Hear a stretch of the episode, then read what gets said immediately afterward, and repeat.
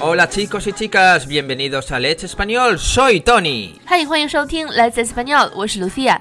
Bueno, ya estamos a jueves, eso quiere decir que quedan menos para el fin de semana. 我们终于熬到了星期四，也就是说马上就要什么时候是星期四？ Ay, Dios mío, Lucía ya no sabe en qué día vive. 马上就要到周末了。你知道吗？最近有一款日本的游戏《旅行的青蛙》非常流行。旅行的青蛙用西班牙语你会怎么说呢？ Bueno, pues no tengo ni idea, pero se podría, se podría traducir como las ranas viajeras. Y ya que estamos hablando de ranas viajeras, Lucía, ¿a dónde van los renacuajos a convertirse en ranas? 嗯，蝌蚪去哪里变成青蛙呢？我不知道， ¡A Croacia! 为什么 Adiós. Ranas, croa, croa.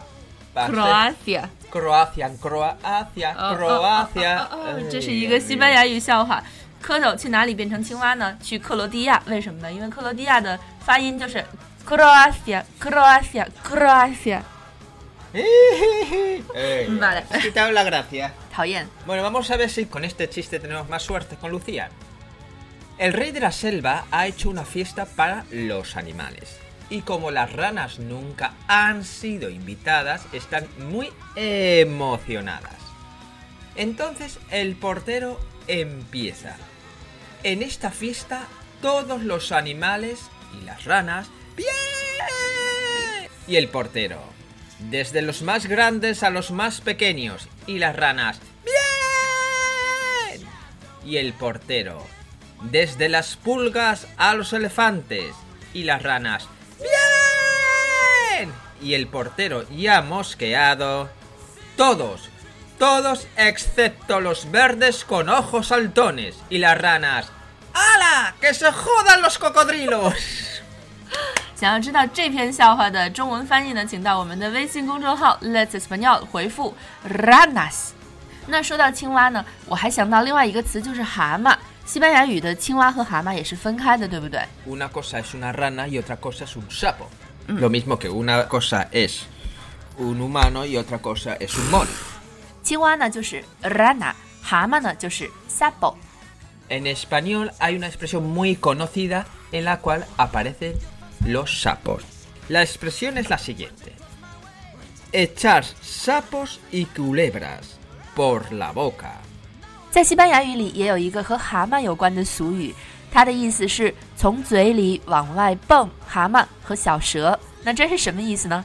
Bueno, pues significa insultar, decir palabrotas, maldecir, 嗯，decir tacos， decir tacos. 也就是讲脏话的意思。 Decir tacos, no decir tacos quiero tacos. Tacos quiere decir palabrota. No nos confundamos. 嗯，讲脏话用的 tacos 不是说我们吃的墨西哥食物 tacos，而就是脏话的意思。关于西班牙语的脏话，大家可以到我们的微信公众号 Let's Español 回复关键词“脏话”，就可以看到一批西班牙语脏话了。当然，我们不是建议大家使用这些脏话，而是只是希望你知道它们的意思而已。那我们回到今天的蛤蟆上来，我们来举个例子。Por ejemplo, Roberto siempre echa sapos y culebras cuando le retrasan el vuelo. 飞机一延迟，萝卜头就咒骂不停。 ¿Y de dónde viene esta expresión? Bueno, es probable que esta expresión provenga de la iconografía religiosa, concretamente de los marginalia. Los marginalias eran pequeñas imágenes de reptiles y otros animales que se dibujaban en los márgenes de los manuscritos y representaban la blasfemia. 这个说法很有可能是来自一些宗教类型的画册，更确切的说呢，是来自这些画册上的注释们。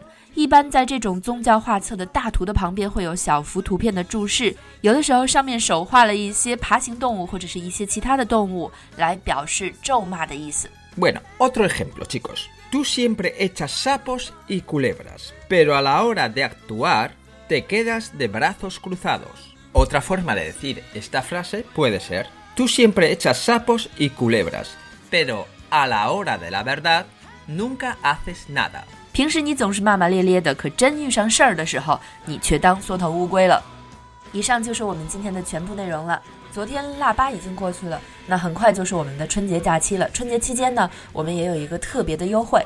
如果你现在报名我们一年的西班牙语外教社群的话，只需要十个月的学费，并且赠送二月份的课程。也就是说，只要十个月的学费就可以得到十三个月的内容。我们的西语社群包括外教口语、外教写作批改、西语书阅读，还有外教每日纠音打卡。以上所有的内容加起来只要二百九十八元一个月。现在报名二月份的课程只需要半价。如果你想和我们来自西班牙的主播直接交流的话，欢迎添加我们的微信幺八三二二幺六五来咨询，也欢迎订阅我们的电台，还有关注我们的微信公众号 Let's Español。Pues nada, divertiros con las ranas viajeras y no echéis muchos sapos y culebras. Nos vemos pronto. Recordad, sed buenos y lo más importante, ser felices. Adiós.